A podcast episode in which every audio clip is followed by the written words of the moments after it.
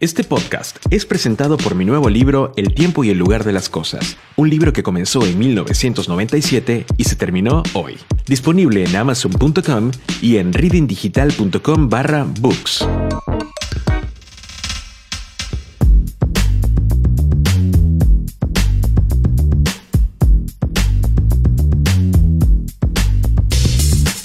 Bien, por allá en 2015 tuve la oportunidad de recibir la recomendación musical de un amigo quien andaba en la onda indie en ese momento en Venezuela, mi país natal, y me presentó un disco que tenía un nombre muy particular, desde el nombre de la banda hasta el nombre del disco. Yo decía, a ver, ¿a qué puede sonar algo que se llame Facto de la Fe y las Flores Azules? Con un disco que básicamente nos decía que había que explorar las profundidades del monstruo de las ramblas. Esto fue por allá en 2006, imagínense, hoy estamos en 2020 y aún sigo escuchando y disfrutando la evolución de esta banda que ha pasado por muchas etapas. Hasta hoy día tener un nombre bastante simplificado, pero que sin duda mantiene su estilo y mantiene su elemento creativo, que sin duda es lo que a nosotros, los que disfrutamos cada uno de los discos, es lo que más valoramos. Hoy se hace llamar De la Fe y vamos a hablar básicamente de qué es esto de darle gas, qué es esto de la fuerza irresistible de lo que tanto habla en los discos y para eso lo he invitado a conversar con nosotros en Reading Cast. Yo soy Rod Martínez y hoy tenemos una conversación musical en el podcast. Comenzamos. Hola Rob. Hey Rob, ¿qué tal? Qué placer estar Hola Rob, ¿cómo estás? Hola Rob, ¿cómo estás? Hola, ¿qué tal Rob? Un saludo. una audiencia como la que tú tienes.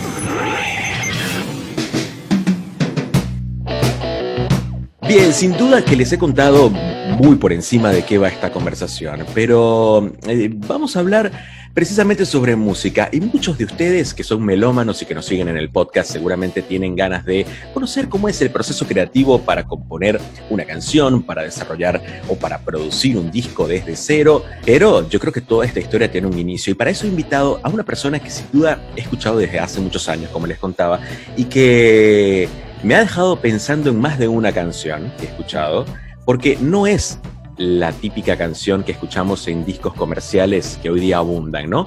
Es una especie de poesía con ritmo que nos hace de repente bailar y de repente meditar y se llama De la Fe. Y para eso he invitado a quien está detrás de ese nombre, que es Oscar Danielo, para conversar conmigo en el podcast. Hola Oscar, ¿qué tal? Bienvenido a Reading Cast. Hola, muy buenas, Rob. Encantado de estar aquí. ¿Qué sientes primero cuando te dicen que, es un proceso creativo, de la creación, de la producción, de la idea desde cero, como compositor y como, como productor y como DJ también? Esto ya lo tienes naturalizado, ¿no? Como decir, la creación de una canción, de un tema, o realmente existe una fórmula para poder desarrollar discos. ¿Cómo lo ves? Pues yo personalmente lo veo como todavía como una especie de incógnita porque yo empecé con este proyecto pensando que haría un par o tres de canciones y luego hice un disco y luego otro disco, venga va, haré otro disco y ahora ya van seis discos. Y ahora me toca el séptimo y una vez más lo veo como muy complicado, sobre todo a la hora de empezar me parece siempre un, una quimera casi, porque de qué quiero hablar, habitualmente siempre he tenido antes el título del disco que el disco, es decir, el disco se va a llamar así y va a ir de esto, excepto esto del disco. Y siempre pues el proceso creativo pues va un poco mutando, depende el estado de ánimo, depende eh, los inputs que vaya recibiendo la, de mi alrededor. Yo trabajo con, sobre todo con un, con un con Dani Acedo que me hace bases, pero también voy trabajando con, con, otra gente que satélite que me va enviando bases y si a mí me inspiran esas bases, pues yo trabajo sobre ellas. Mm. Pero hay veces que pues directamente tengo la letra y busco una base que, que, que, que me, me, funcione. Sí.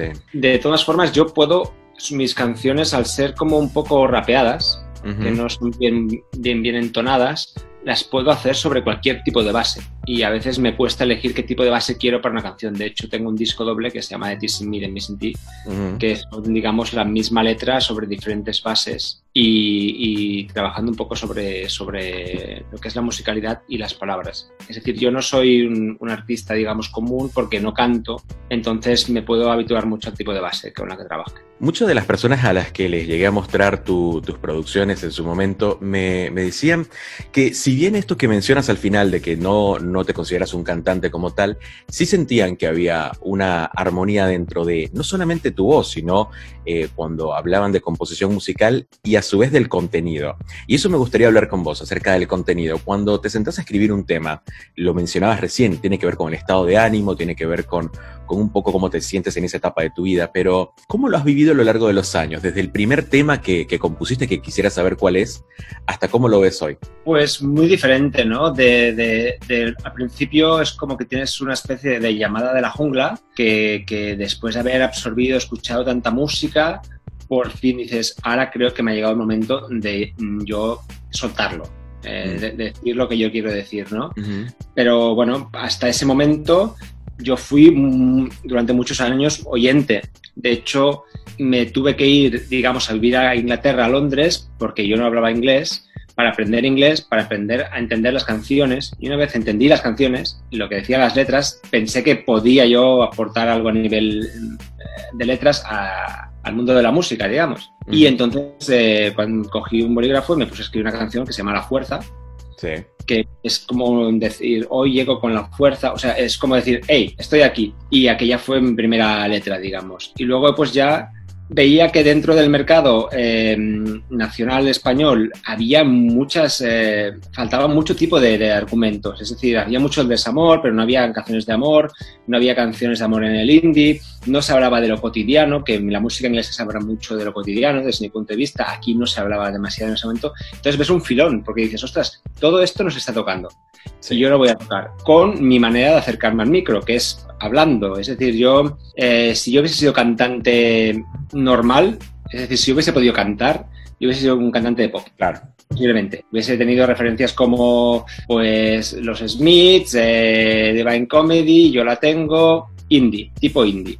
Pero como era imposible, estuve en una banda de rock muchos años tocando la batería, pero como eso era imposible, yo me acerqué por el hip hop. Cuando viví en Inglaterra, eh, conocí mucha música negra y había un grupo que me gustaba mucho que se llama De La Soul, entonces me puse el nombre de La Fe y, me acerqué a la música, al micrófono, porque yo quería ser cantante, pues mediante pues recitar eh, un poco, rapear. Y, recuerdas de, ese momento cuando te acercaste al micrófono y dijiste, mm, esto, esto suena bien? Sí, me acuerdo perfectamente, porque La Fuerza es la primera que escribí, pero la primera que grabé, la primera vez que me fui al estudio a grabar una canción, es una canción que se llama Mar Poder del Mar, que dice, esta canción la quiero grabar, porque esta canción creo que es guay. O sea, creo que esta canción es diferente, creo que canción eh, estamos utilizando factores, parece un poco yo la tengo por momentos, tiene un sonido así indie, un solo así, pero al mismo tiempo es un down tempo, pero es en castellano y es una canción de amor, chico, chica.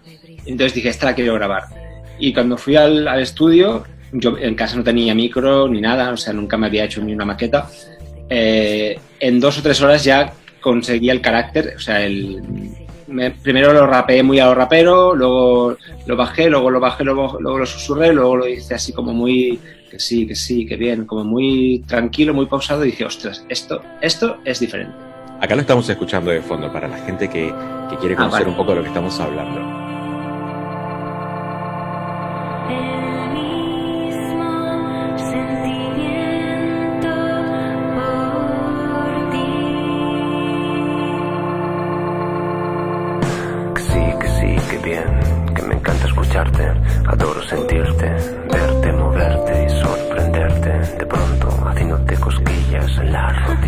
Rodillas. Que sí, que sí, que bien, que me encanta escucharte.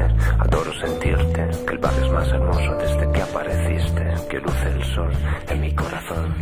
Entonces esa canción fue como decir, hostia, he trabajado muchos años en tiendas de discos he trabajado en la radio, he trabajado en revistas de discos. Esta canción tiene duende, digamos. Y, ahí con el arranque de Elena también eh, fue, fue, fue muy interesante la mezcla que hicieron ustedes de, poder mezclar historias entre, entre dos voces, ¿no? Eh, dos géneros que se, que se decían cosas que al final tenía una historia que iba entrelazada y que de una u otra manera no deja de ser entre la hermosura de la voz de Elena, que es maravillosa, sino también lo que, lo que el contenido decía. Y eso es muy interesante.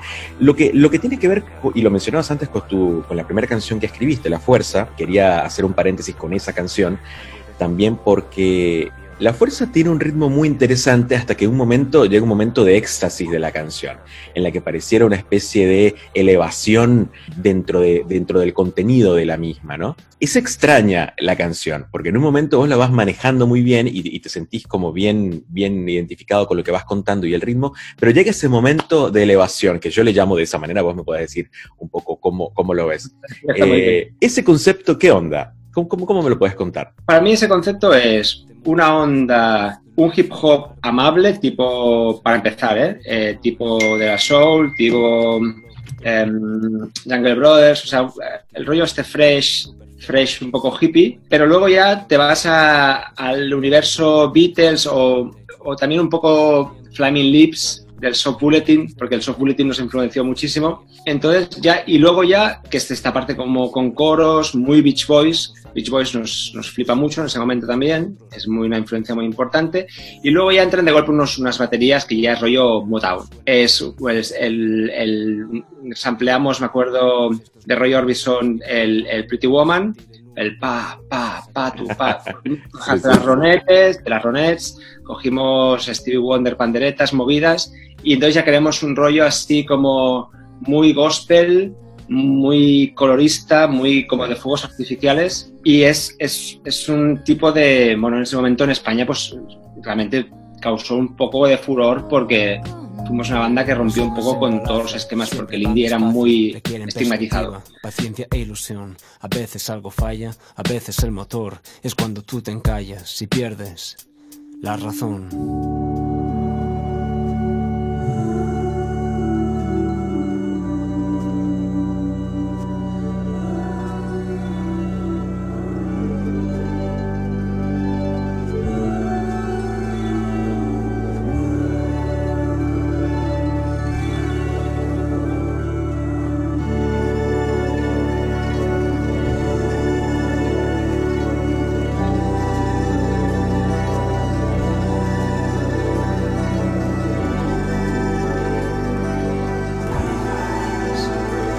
Saliendo el sol, parece el paraíso. Dame un abrazo, amor. Hoy tengo compromisos con Jauma y su sonrisa, Tira y su sonrisa, Elena y su sonrisa, Parda y su sonrisa, Mamá y su sonrisa, Pacto y su sonrisa, Kiara y su sonrisa, Jordi y su sonrisa, con mis queridos Mishima, Ramir, Papá, Jenna, Mapi, Tate Tati. Bueno, tenemos una cosa en común y es que nosotros, sí.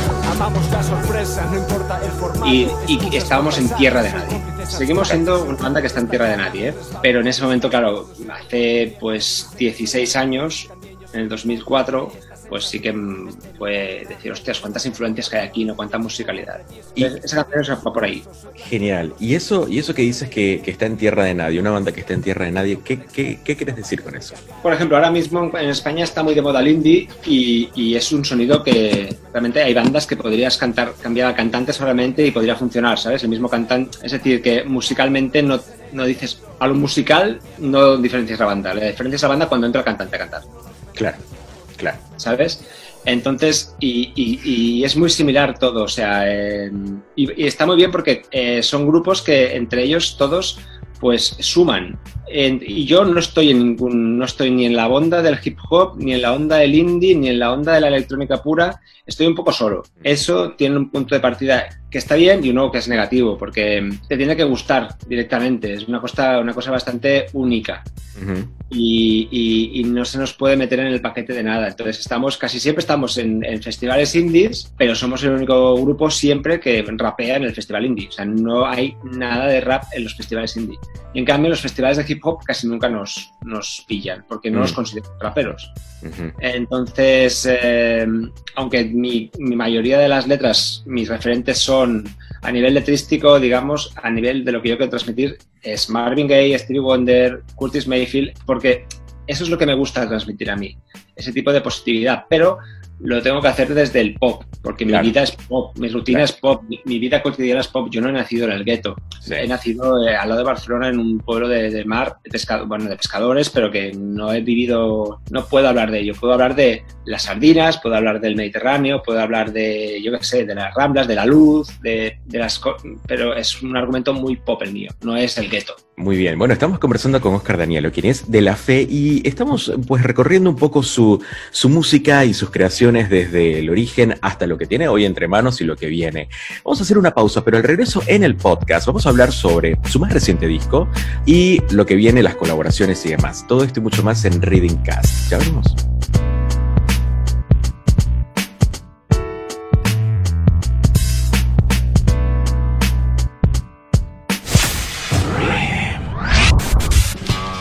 No hay nada más emocionante que viajar, trazar un recorrido que nos alimente, sumando emociones, experiencias, forjando relaciones,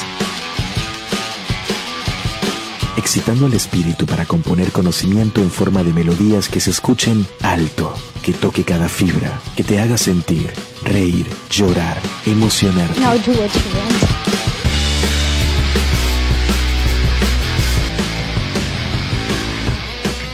En ese viaje estamos nosotros, un grupo de personas que intentamos entender el mundo tal y como lo conocemos, pero más allá. Bienvenidos a un todo, bienvenidos a reading.com. Somos más que una generación.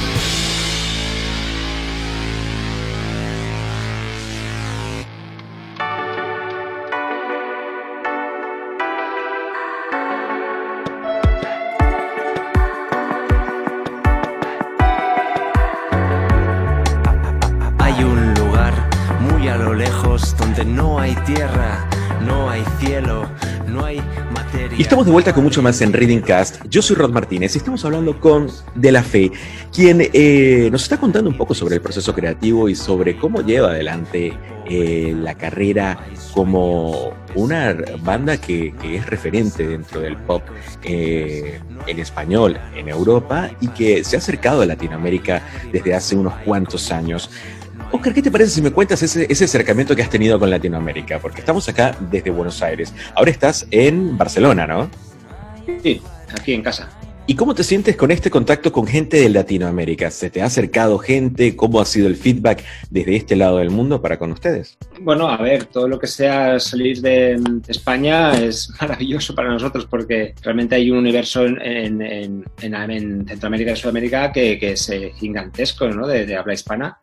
Y tengo amigos aquí en Barcelona que les va muy bien. A Carlos Sánchez, por ejemplo, le va muy bien allí. Nosotros únicamente hemos ido a. Tocamos una vez en. Estuvimos en Venezuela hace unos años y luego hace creo que dos o tres años tuvimos una gira en México. Pero todo así, digamos, muy muy como unas vacaciones haciendo conciertos desde mi punto de vista. O sea, no, no fuimos ni a ganar dinero ni nada. Fuimos a, conocer a unos fans de, de México, sobre todo, que, hace mucho tiempo que nos piden que vayamos y la verdad que fueron conciertos muy emotivos porque aunque no estábamos llenando grandes teatros, pues había gente que, y gente muy entregada, ¿no? Gente que, bueno, que está muy lejos de, de Barcelona y e- es muy grato el hecho de que te traten tan bien y que escuchen tu música desde allí. Me encantaría volver, pero no sé cuándo va a poder ser.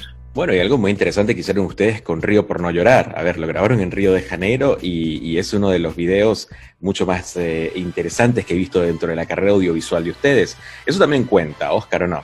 Esas son mis locuras personales de, de- de realizador. mm, De, de golpe un día decir, mira, se me ha ocurrido este videoclip y, y no, y decir, bueno, pues me voy a ir de vacaciones a Río de Janeiro y entonces voy a contratar allí a unos cámaras y os voy a decir lo que tienen que hacer un poco, porque tampoco yo sé muy bien de cámara y eso, pero sí que es echarle un poco de morro y actitud. Y es lo que hicimos. eh, me busqué un pequeño equipito de dos personas en Río y me enseñaron un poco los sitios, hicimos un poco de, de estudio de la situación y luego ya fue hacer el ridículo por la calle todo el día hasta que, hasta que bueno, salió el videoclip.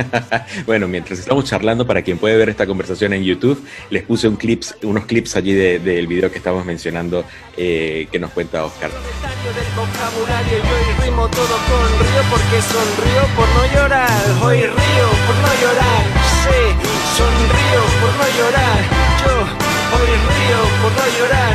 Yo hoy,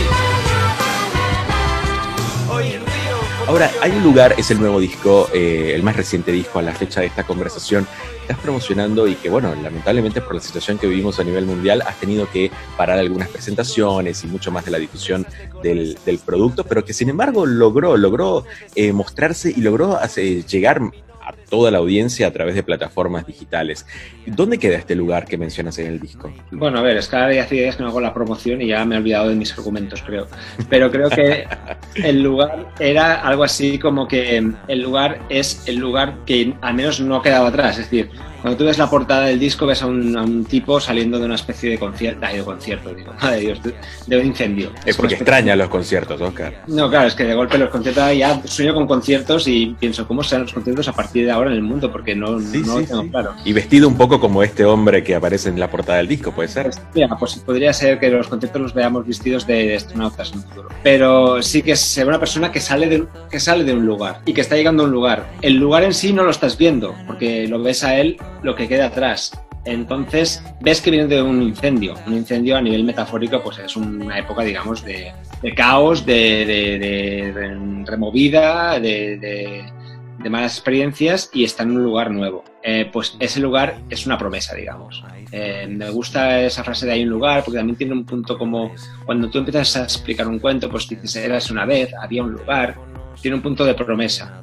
Eh, entonces es como, es, como la tierra prometida, digamos. Entonces yo ahora mismo estoy en un lugar nuevo en mi vida, acabo de tener un hijo hace nada. Enhorabuena, eh, enhorabuena. Gracias. Y bueno, pero ahora mismo ya, en yo cuando saqué este disco nunca hubiese pensado que cinco meses después estaríamos en un lugar totalmente ya surrealista como es el que estamos ahora mismo, ¿no? Que es esta crisis mundial que no sabemos hacia dónde nos va a deparar. Pero sí que, sí que el lugar es un lugar mejor del que al menos estaba antes. Sí, y, justo ahora que, estoy eh, navegando en toda la discografía y viendo, viendo precisamente todo el componente del disco de Hay un lugar, veo esta, esta portada que además me gustaría que me contaras la historia detrás de eso, más allá de lo que me acabas de contar. ¿Qué otra anécdota hay dentro de ese concepto? Sí, nos hace pensar en, a ver, en este futuro eh, que siempre nos han pintado que puede ser catastrófico y en el que nosotros terminamos adaptándonos en base a, a lo que se nos va presentando en el día a día, ¿no?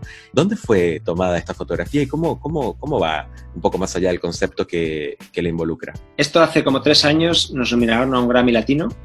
Entonces fuimos a Las Vegas, porque eh, por un videoclip que hice yo en el jardín de mi casa antigua, eh, un videoclip en plano secuencia, pero más puncarra no puede ser, no teníamos ni mil euros de presupuesto, pero puse, planté ahí la cámara y hicimos un vídeo de la canción que se llama Lo más bonito del mundo y, y de golpe un día nos me llega una carta, o bueno, una carta, de un mail, que nos habían nominado un Grammy de mejor videoclip. Fue como una especie de. Yo pensé que había otro festival que se llama Grammy aparte, que a lo mejor era como el festival alternativo. Claro. Y, y no, no, ve que era Grammy de, de, Las Vegas y nada, pues fuimos a Las Vegas y me fui a una tienda de segunda mano y vi una foto ahí gigantesca, muy grande, que era esta foto en blanco y negro. Y en ese momento decidí, mira, esta va a ser la portada de mi próximo disco. No había escrito ni una palabra del disco, pero yo vi que eso era lo, me vi muy reflectado en esa, en esa foto. Entonces la compré, me la traje a Barcelona y fui a un diseñador y le dije, quiero esto, pero con luz, con, con, con, mucha luz y muchos colores. Y, y Opiso, que es el diseñador con el que trabajo habitualmente, pues me la coloreo, digamos. Muy bien. es un poco una historia. Muy bien, muy bien, muy bien. Y todo se va enlazando. Yo creo que eso también es parte de lo que quería hablar con, con Oscar hoy, que es el proceso creativo que, que se va presentando en el camino también. Hay mucho de improvisación y creo que, que pudieras apoyar un poco esa iniciativa, ¿no? Como eh, cuando nosotros decidimos lanzar una obra literaria, una producción eh, multimedial, eh, si bien existe un concepto base que, que es el, el, propulsor un poco de, de lo que queremos hacer, también está esto de lo que nos vamos encontrando en el camino y que de una u otra manera lo queremos sumar a, lo que van a hacer en un futuro. Eh, como la vida misma, me parece, ¿no? ¿Qué te, ¿Qué te, parece eso, Oscar? Bueno, sí, hay mucha improvisación. El disco este, por ejemplo, cuando llevábamos la mitad del disco grabado, decidí que no me gustaba el disco y volvimos a grabarlo de cero, otra vez. Volvimos a empezar porque queríamos volver a la electrónica, pero de golpe la electrónica que estábamos tocando, o sea, sobre todo a nivel rítmicos y cajas y bombos y sonidos, también algunos era como que me chirriaban. Entonces mm. fue como decir, bueno, paro, me voy a poner a escuchar lo que, lo que me gusta, lo que, lo que me he perdido en los últimos meses o años de electrónica y entonces hubieron unas cuantas referencias que, que me parecieron muy interesantes Una de ellas, por ejemplo, que nos gustó mucho fue The Blaze, Mm. eh, que es un grupo que, que tiene un disco que se llama Dance Hall, sí. que bueno, me parece maravilloso y, y entonces, bueno, con- junto con el productor, vale, vamos a buscar este tipo de plugins, no sé qué, y empezamos a trabajar y al final acabamos el disco, pero el disco lo acabamos con un año de retraso. Es decir, Ujú. teníamos pensado que saliese un año antes de lo que salió, pero como no encontrábamos la fórmula, pues eh, decidimos que, que teníamos que esperar hasta que estuviésemos realmente contentos, porque realmente un disco es algo que tienes que sacar cuando estás convencido, y más cuando ya tienes seis por ci- cinco o seis discos detrás, porque cada disco es una especie de reto y tienes que estar un poco a la altura de lo que tú, Sí. del disco que te pongas.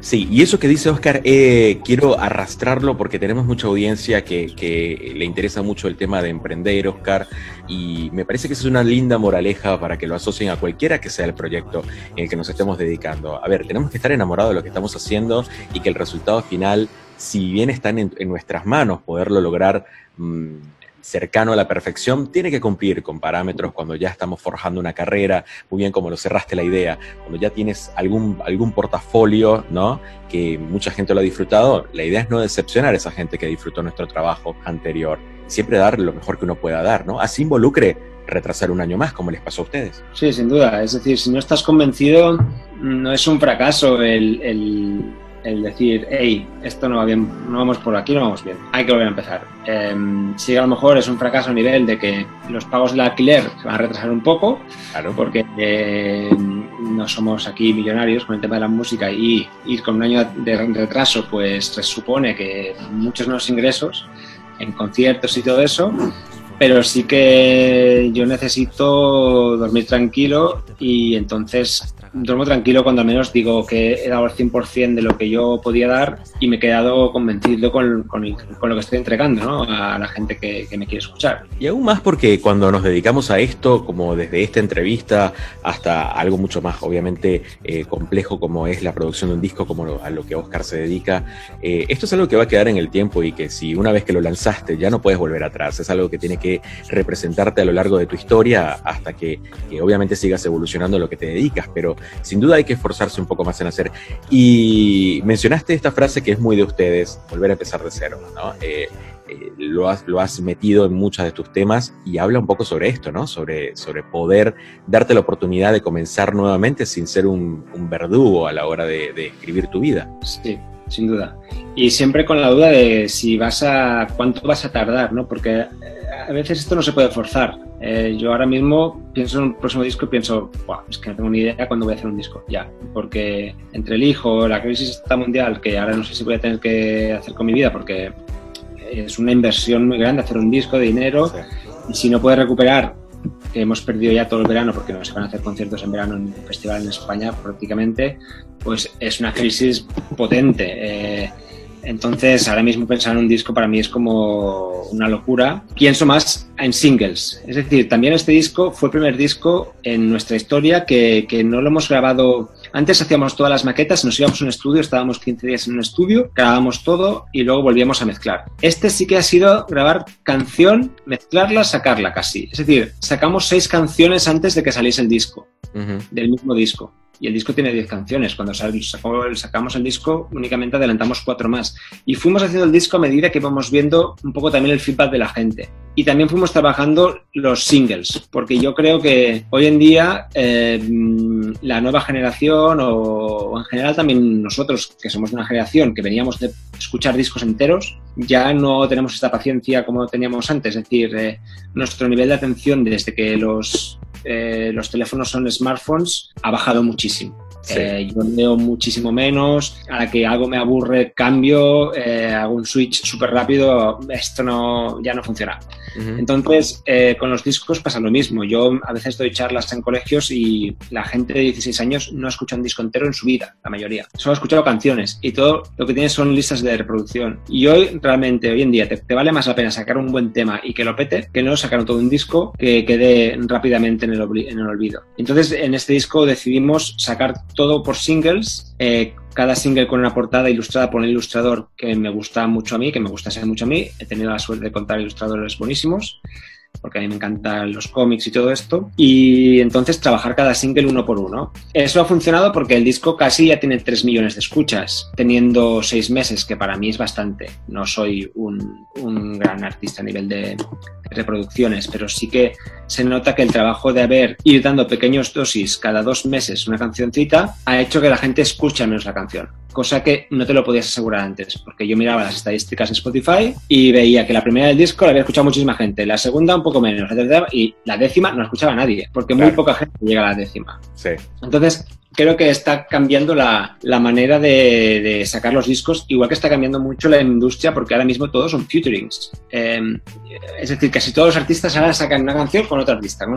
también lo hemos hecho nosotros eso. Yo desde que me quedé sin Elena tuve que tirar de futurings porque yo, yo por mí mismo, con, con mi voz, no puedo aguantar una canción en general. Lo veo que es muy aburrido, al menos para mí, y si es aburrido para mí, pues no quiero enseñarlo. Es decir, ya el, la fuerza irresistible, el disco tiene muchas canciones que canto yo solo y a mí me aburre bastante en general porque como yo no sé cantar o no puedo cantar o no puedo alargar las palabras con una melodía, que es cantar, entonces eh, necesito a gente, ¿no?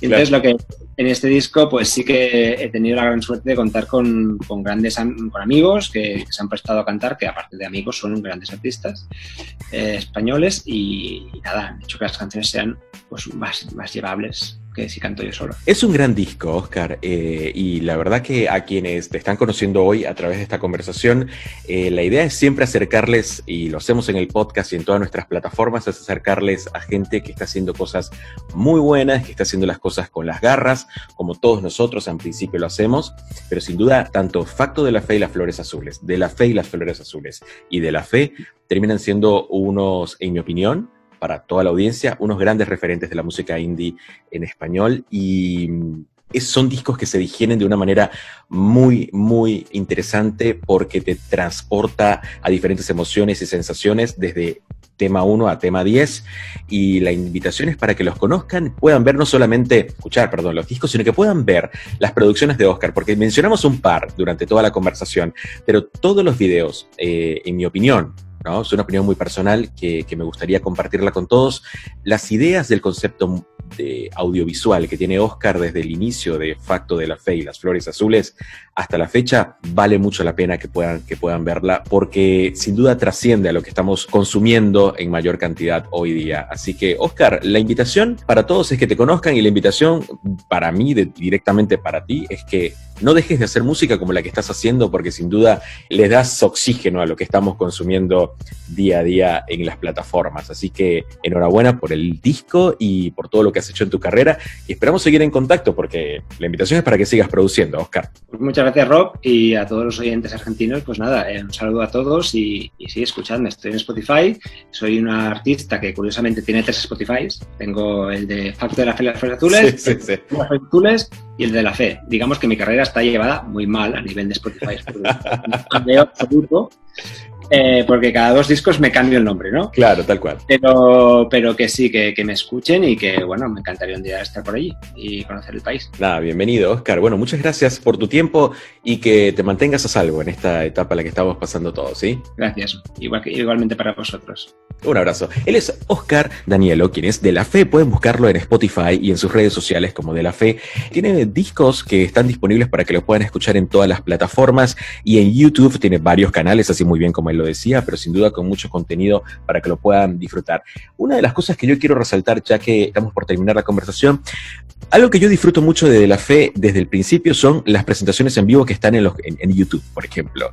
Son muy interesantes. Hay varias versiones de sus temas de los discos que pueden escuchar en versiones acústicas también, que es otra manera de navegar por el, el multiverso de lo que es Oscar desde sus orígenes. Así que con esto, no nada más que les digo que paren este episodio del podcast, están escuchando en Spotify, escriban en el buscador de la fe y empiezan a disfrutar toda su música. Yo soy Rod Martínez y nos escuchamos en un próximo episodio de Reading Cast.